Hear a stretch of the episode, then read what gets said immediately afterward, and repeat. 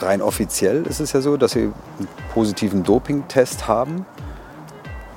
Deswegen frage ich einfach mal ganz direkt, haben Sie jemals verbotene Substanzen, Oralturinabol, das wird Ihnen ja vorgeworfen, zu sich genommen? Nein, niemals. Das ist jetzt wirklich äh, hundertprozentig? Äh, ja.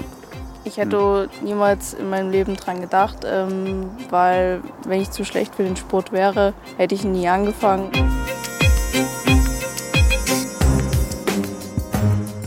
Ein mysteriöser Dopingfall und eine junge Frau, die um ihre sportliche Karriere kämpft. Darum geht es in dieser Folge von MDR Investigativ hinter der Recherche, zu der ich Sie herzlich begrüße. In diesem Podcast sprechen wir mit unseren Autorinnen und Autoren über ihre Recherchen und persönliche Eindrücke während der Arbeit am Thema. Immer freitags alle zwei Wochen gibt es hier in der ARD Audiothek eine neue Folge. Ich bin Cecilia Kloppmann und arbeite für die politischen Magazine des Mitteldeutschen Rundfunks. Diesmal ist bei mir zu Gast mein Kollege Per Vorder-Wühlbecke. Hallo Per, ich grüße dich. Hallo Cecilia. Per, du hast einen Beitrag gemacht im MDR Nachrichtenmagazin Exakt zu finden in der ARD Mediathek. Das schon mal für alle vorweg, die sich das vielleicht auch noch mal anschauen wollen und gleich vorweg auch. Wir sprechen jetzt Mitte Ende März 2023 über den Fall von Vicky Schlittig.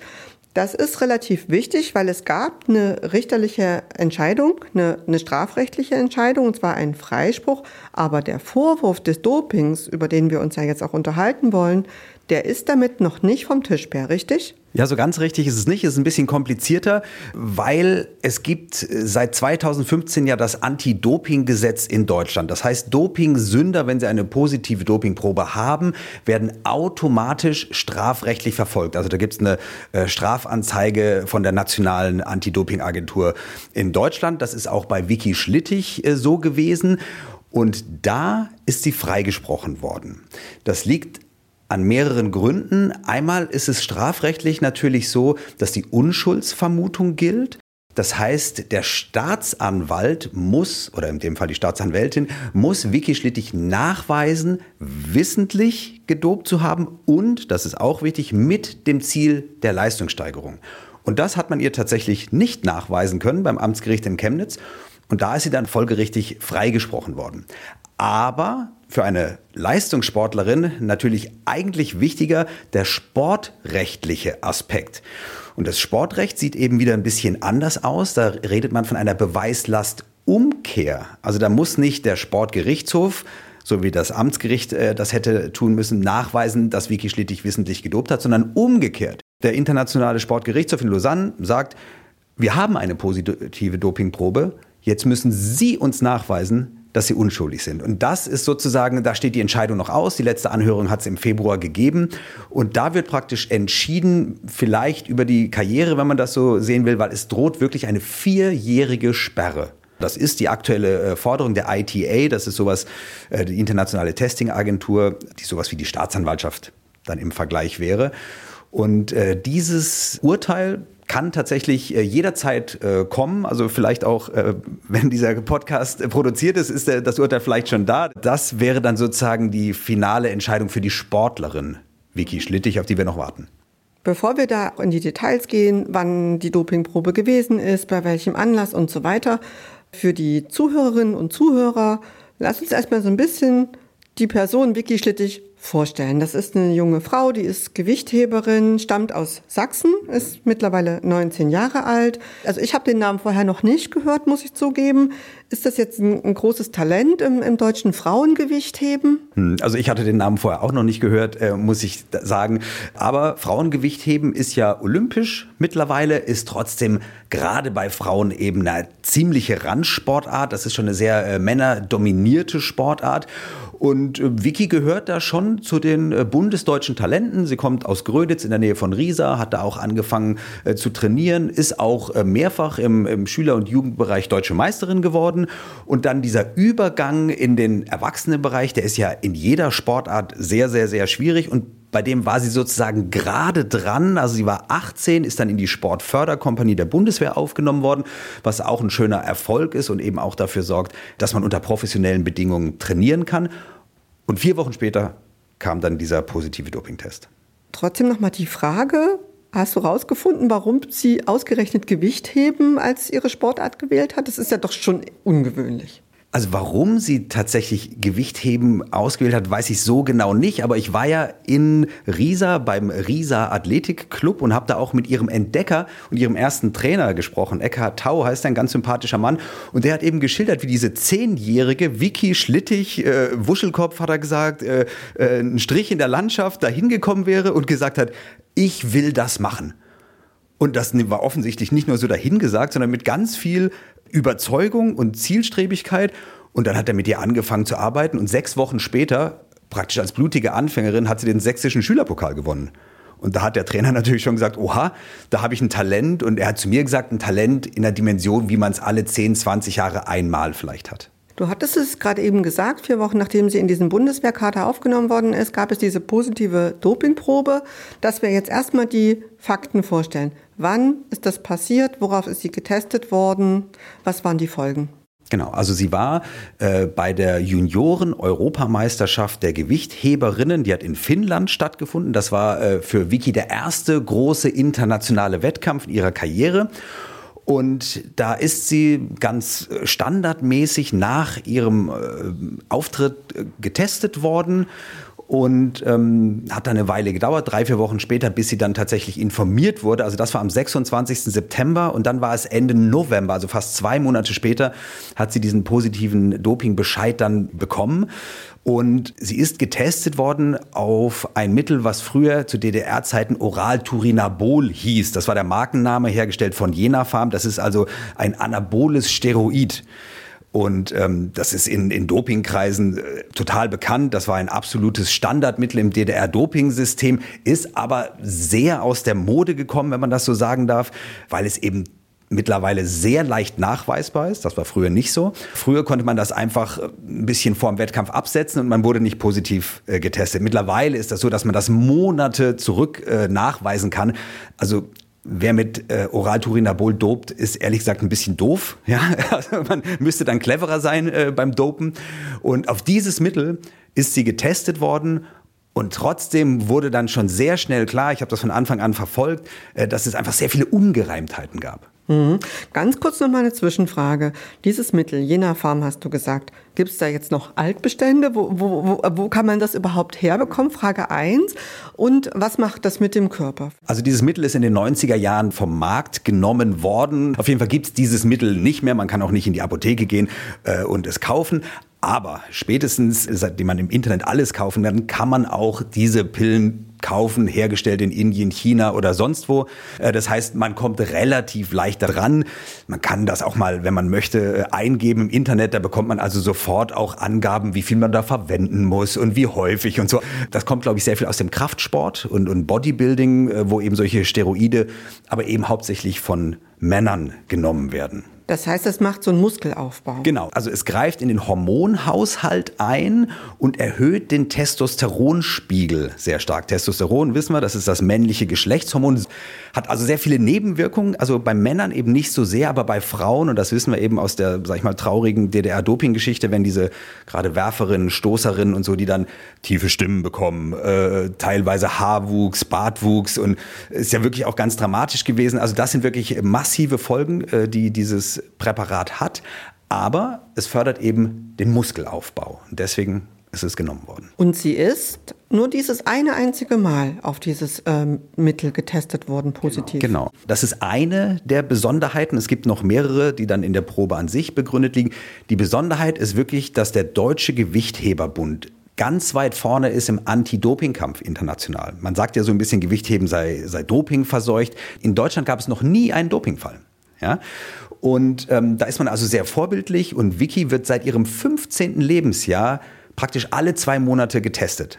Also sie hat vor dieser Dopingprobe 22 Tests gehabt, also zwischen ihrem 15. und dem 18. Lebensjahr ist sie 22 Mal getestet worden, immer negativ. Dann kam diese eine Probe in Finnland und danach, als sie das noch gar nicht wusste, äh, das Ergebnis, ist sie weitere sechs Mal getestet worden, auch immer negativ.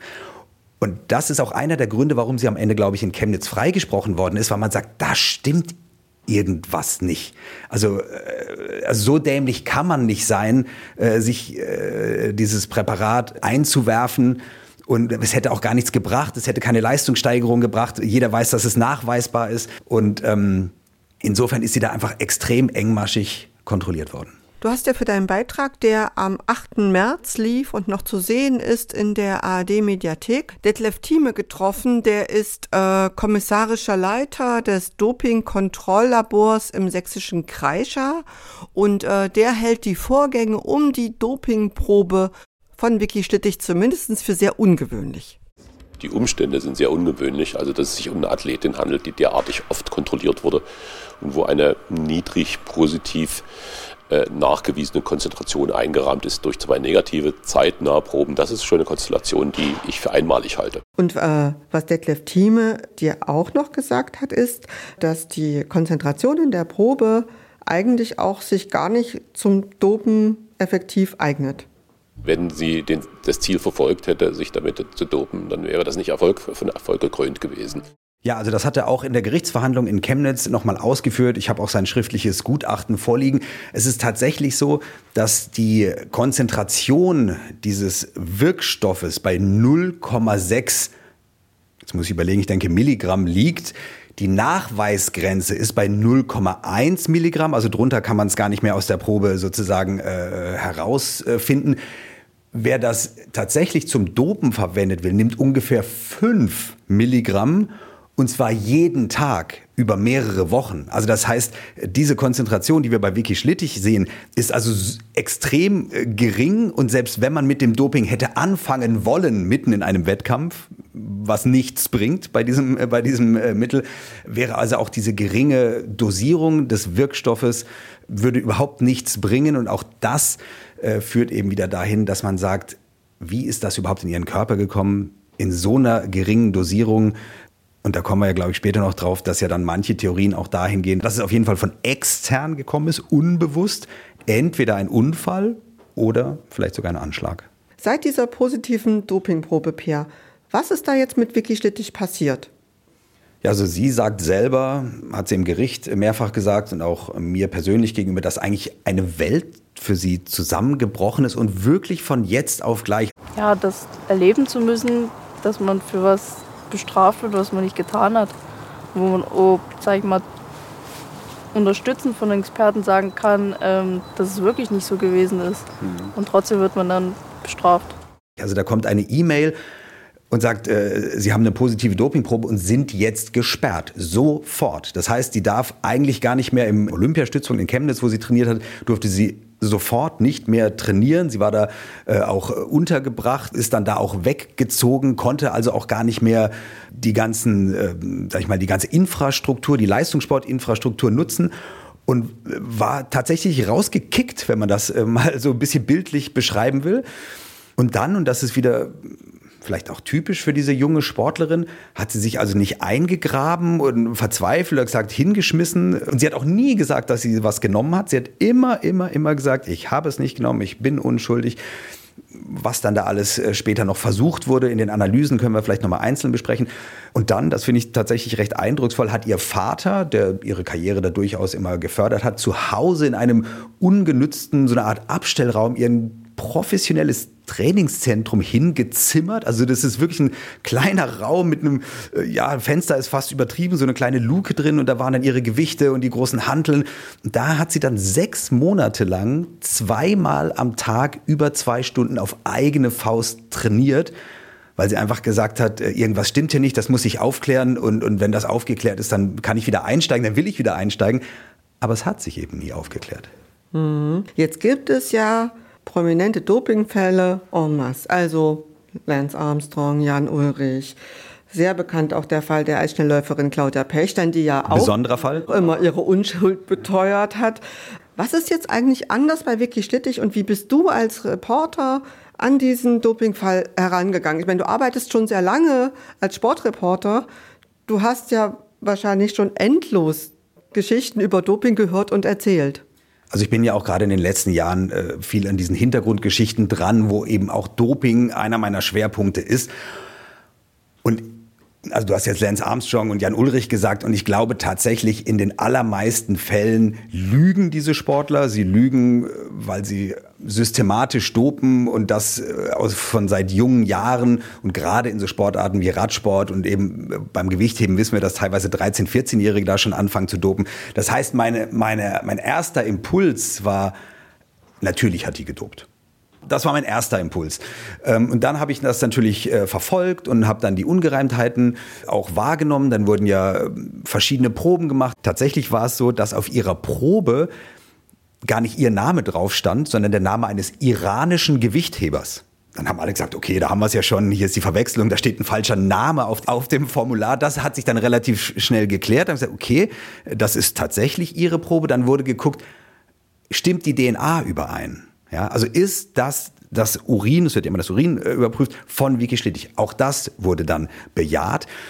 Und dann ging es darum, ist dieser Stoff tatsächlich durch ihren Körper gegangen, also hat sie ihn eingenommen. Da muss die Probe nochmal äh, zur Hand genommen werden, müssten, mussten nochmal besondere Proben gemacht werden. Das geht ja immer über einen indirekten Nachweis, da sozusagen über Abbauprodukte. Und da war klar, okay, hier haben wir ein Abbauprodukt, das in der Leber produziert wird. Das heißt, es ist durch ihren Körper gegangen. Und dann waren alle diese, diese Zweifel ausgeräumt, dass es irgendwie eine Verwechslung oder, oder eine Verunreinigung hätte sein können. Das gab es alles nicht mehr. Und dann stand Vicky Schlittig natürlich da mit ihrer Familie und sagt, so, ähm, wie ist es denn jetzt in meinen Körper gekommen?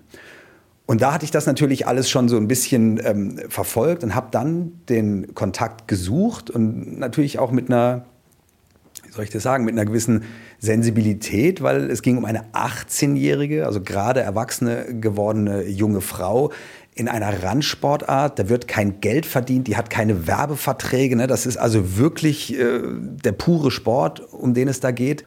Und dann habe ich gedacht, okay, dann fahre ich dahin nach Gröditz und lass das einfach mal auf mich wirken, was ich da erlebe. Und am Ende saß mir da am Kaffeetisch dann ähm, äh, die beiden Eltern und Vicky und die haben mir das geschildert und das war sehr emotional. Vicky war mm, sehr mitgenommen, die Familie war sehr mitgenommen und das wirkte schlüssig. Also mm, natürlich bin ich, habe ich eine professionelle Distanz. Ja, sag ich mal, man kann ganz viel Theater vorspielen und diese professionelle Distanz habe ich natürlich bis heute.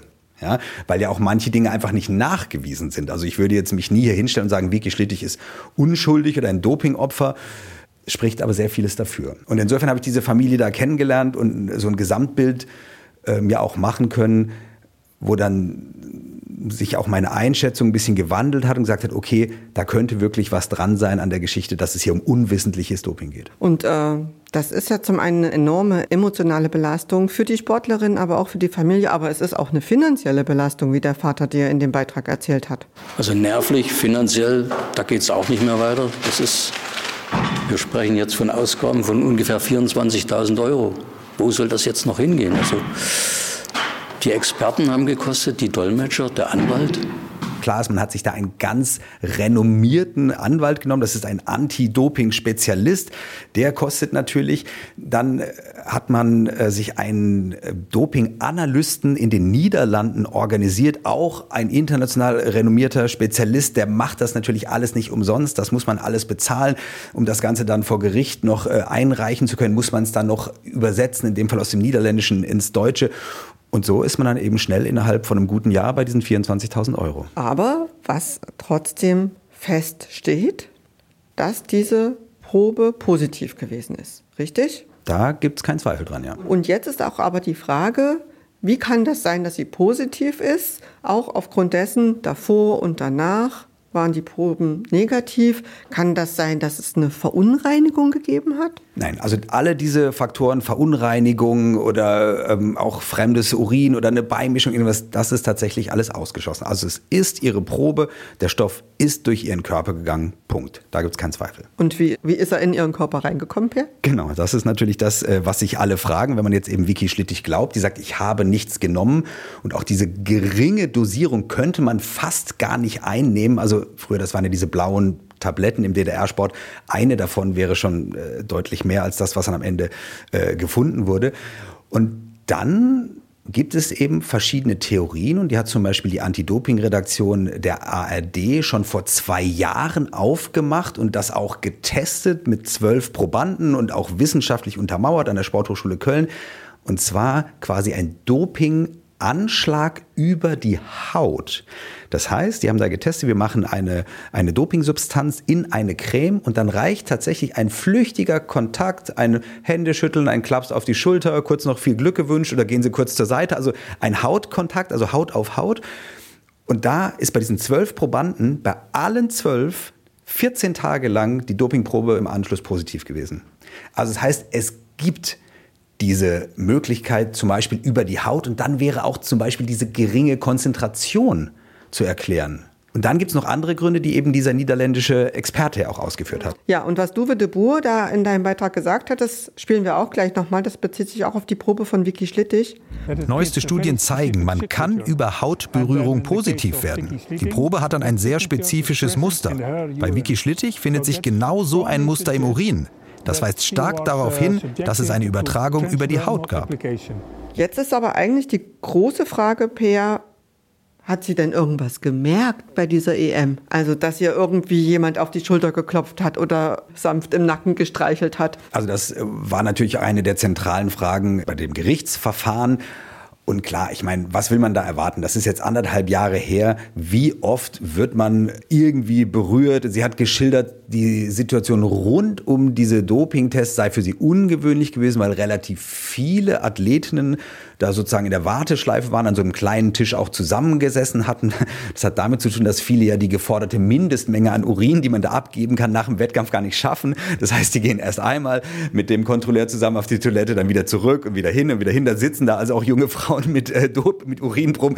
Will ich jetzt nicht so ins Detail gehen, aber es war auf jeden Fall äh, wohl ungewöhnlich. Also Vicky brauchte auch drei Anläufe, um diese geforderte Mindestmenge äh, da zusammenzubekommen. Eng hat sie es beschrieben, viele äh, Athletinnen und dass man da irgendwie berührt wird, kann man sich denken. Aber sie hat auch ganz klar gesagt, ihr ist nichts aufgefallen, nichts Verdächtiges, nicht irgendjemand, der speziell, den sie nicht kannte und sie plötzlich umarmt hätte oder irgendwas. Also tatsächlich nichts. Kann man jetzt sich auch vorstellen, dass es da so eine Art Anschlag gegeben hat, um die deutsche Gewichtheberin irgendwie aus dem Rennen zu werfen? Ist das denn vorstellbar? Ich meine, du hast ja schon gesagt, das ist ja jetzt nicht so eine Sportart, wo die viel Geld verdienen damit oder wo es um Werbeverträge geht. Also klar ist, dass rein sportlich der Wettbewerb für Vicky Schlittig gar nicht so gut gelaufen ist. Das hat sie auch selber so gesagt. Und die Analyse legt eben nahe, dass dieser Dopingstoff kurz vor der Probe, möglicherweise wenige Stunden vor der Probe, erst in ihren Körper gelangt ist. Also es kann auch nicht so sein, wenn sie jetzt Erste geworden wäre, dann hätte man vielleicht sagen, okay, jetzt haha, die nehmen wir aus dem Rennen, die Medaille kriegt sie nicht. So war es aber nicht. Sie lief ergebnistechnisch ohnehin unter ferner Liefen. Also insofern fällt das schon als, als Motivation raus was man sich vorstellen könnte, das habe ich vorhin ja schon erwähnt, dass der Deutsche Gewichtheberbund im Anti-Doping-Kampf natürlich ganz weit vorne ist. In vielen anderen Ländern, sage ich vorsichtig, geht man da anders mit um und hat vielleicht auch ein bisschen, äh, da ist dieses Saubermann-Image der Deutschen möglicherweise, wir sind hier wirklich im spekulativen Bereich, ein Dorn im Auge. Und dann könnte man sagen, so, ihr Deutschen kriegt jetzt auch euren, euren Dopingfall. Halte ich am Ende nicht so richtig für wahrscheinlich. Aber das wäre sozusagen die Operation Anschlag. Man muss aber auch wissen, auch das ist vor Gericht nochmal klar gesagt worden, diesen Wirkstoff als Salbe gibt es gar nicht. Ja, also das heißt, man müsste einen Trägerstoff, eine Salbe haben und da dann sozusagen den Wirkstoff einarbeiten und damit dann jemanden berühren. Das äh, würde schon sehr viel kriminelle Energie voraussetzen. Also insofern ist das ein bisschen unwahrscheinlich, was natürlich sein kann, dass in diesem Gewichtheberkreisen einfach viele Leute sind, die mit so etwas hantieren.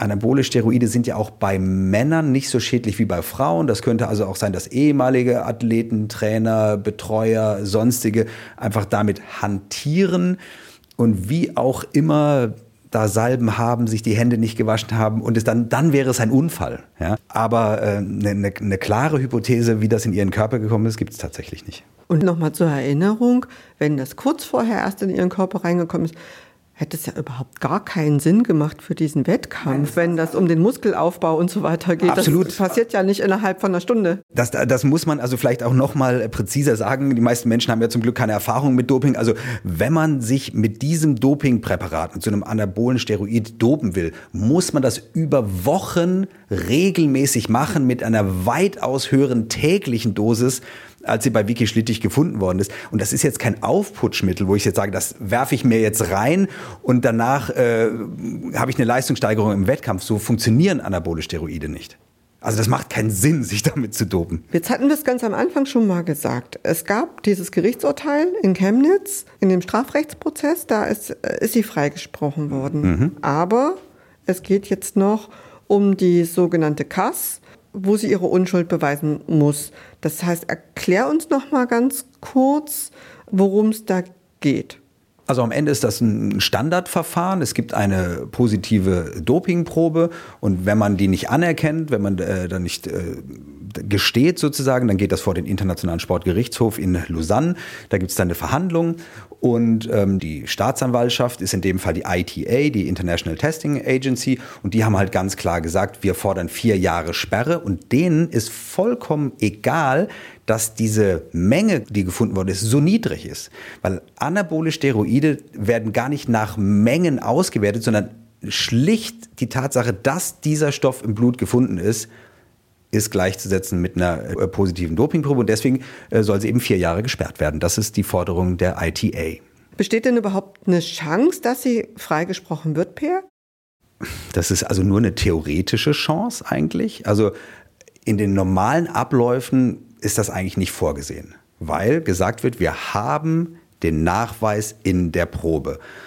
Und man sagt dann, es ist ein bisschen egal, wie das reingekommen ist in deinen Körper. In dem Fall wo also so viele Aspekte darauf hindeuten, also die, das Kontrollregime, man führt das ja auch dann ad, ad absurdum, wenn man sagt, du bist 28 Mal negativ getestet worden und einmal positiv und das passt alles hinten und vorne gar nicht, die niedrige Menge, ähm, die fehlenden Abbauprodukte, da haben wir noch gar nicht drüber gesprochen. Wenn sie also längerfristig gedopt hätte mit diesem Mittel, dann hätte es Abbauprodukte in ihrer Probe geben müssen. Diese Abbauprodukte gab es aber nicht. Insofern spricht da wirklich ganz viel für sie und Theoretisch könnte sie also freigesprochen werden. Experten, mit denen ich gesprochen habe, das ist alles so ein bisschen hinter vorgehaltener Hand, sagen, das werden die nicht machen, weil man dann möglicherweise einen Präzedenzfall schafft und das möglicherweise einen Paradigmenwechsel in der ganzen äh, Dopingbekämpfung äh, einleiten würde. Dann würde nämlich jeder Doper erstmal kommen, ich habe zwar eine positive Dopingprobe, aber ich war es nicht, ich habe es nicht genommen, es war ein Anschlag, ich weiß nicht, wie es in meinem Körper gekommen ist. Und äh, damit würden natürlich auch diese ganzen Verfahren zumindest verlängert. Ich persönlich sehe das gar nicht so dramatisch, weil es reicht ja nicht zu sagen, ich war es nicht. Wenn ich eine Dopingprobe habe, wo diese Abbauprodukte sind, dann ist es eindeutig. Wenn ich aber eine Dopingprobe habe, die so aussieht wie die von Vicky Schlittig, könnte man sie durchaus freisprechen. Und was glaubst du persönlich? Was wird passieren? Also ich glaube, dass der Internationale Sportgerichtshof diesen Präzedenzfall scheuen wird und dass es keinen Freispruch für Vicky Schlittig geben wird. Das glaube ich erstmal so als grundlegende Entscheidung. Ich könnte mir vorstellen, dass es so eine Art Kuhhandel, Kuhhandel ist jetzt nicht sehr juristisch, das heißt Einzelfallentscheidungen im Juristendeutsch äh, geben wird für Vicky Schlittig, wo man das irgendwie anerkennt, diese gesamten Ungereimtheiten und dann eben vielleicht nicht auf diese vier Jahre geht, sondern möglicherweise, das Ganze ist jetzt anderthalb Jahre her, dass man sagt, okay, du kriegst anderthalb Jahre Sperre, dann ist es kein Präzedenzfall, dann hat sie trotzdem eine Sperre bekommen, könnte aber sozusagen sofort wieder einsteigen in den Leistungssport. Das halte ich für möglich. Sie hat ja in dem Beitrag erzählt, dass eigentlich ihr großes Ziel Olympia Paris 2024 war. Ja. Das könnte eng werden, oder? Ja, das ist eigentlich nicht mehr zu schaffen, weil sie ja auch äh, aus diesen ganzen Fördermechanismen äh, rausgefallen ist. Sie muss sich ja auch sportlich qualifizieren. Äh, sie müsste wieder das Training hochschrauben. Im Moment macht sie eine Ausbildung als Sport- und Fitnesskauffrau, trainiert nebenbei weiterhin, aber natürlich nicht in dem äh, Umfang, wie man das machen müsste, wenn man sich für Olympia qualifizieren will. Wir reden ja vom nächsten Jahr, 2024 in Paris. Das wird sie also nicht schaffen. Hat sie jetzt abgeschlossen mit dem Leistungssport? Tatsächlich nicht. Und äh, das zeichnet diese junge Gewichtheberin auch aus und die mir wirklich glaubhaft immer wieder geschildert hat, wie sehr sie diesen Sport liebt. Und sie hat mir auch gesagt, äh, ihre sportlichen Ziele wird sie nie aufgeben. Sie hat sie verschoben. Ist ja schon 2024. Ähm, mein Ziel ist jetzt ein bisschen nach hinten gerutscht Richtung 2028. Das wäre 2028 in Los Angeles. Da könnte sie dann es so oder so schaffen, selbst wenn sie vier Jahre gesperrt würde, hätte sie dann immer noch Zeit äh, zu trainieren und das auf dem regulären Weg zu schaffen. Und ähm, das ist ihr Plan. Also sie wird nicht aufgeben, sie wird diesen Sport weiter betreiben. Ich danke dir sehr für dieses interessante Gespräch, Peer von der Böbecke. Gerne. Das war MDR Investigativ hinter der Recherche. Haben Sie ganz herzlichen Dank fürs Zuhören. Unser Podcast erscheint alle zwei Wochen, immer freitags, in der ARD Audiothek und überall da, wo es gute Podcasts gibt. Wir freuen uns, wenn Sie uns abonnieren, dann verpassen Sie keine Folge. Ebenso freuen wir uns über Bewertungen. Die Filme und Beiträge, über die wir hier sprechen, finden Sie in der ARD Mediathek und auf YouTube. Weiterführende Links, Informationen und auch Kontaktmöglichkeiten gibt es immer in unseren Shownotes. Und zu jeder Folge gibt es auch ein Transkript, auch dort ist nochmal alles verlinkt. Zu finden ist das alles unter www.mdr.de slash investigativ-podcast. Die nächste Folge von MDR Investigativ hinter der Recherche erscheint am 7. April. Bei meiner Kollegin Esther Stephan geht es dann um Morde, die aufgrund unqualifizierter Leichenschauen nicht entdeckt werden. Also ich bin da schon mal sehr gespannt drauf. Wir hören uns dann in vier Wochen wieder. Bis dahin, machen Sie es gut.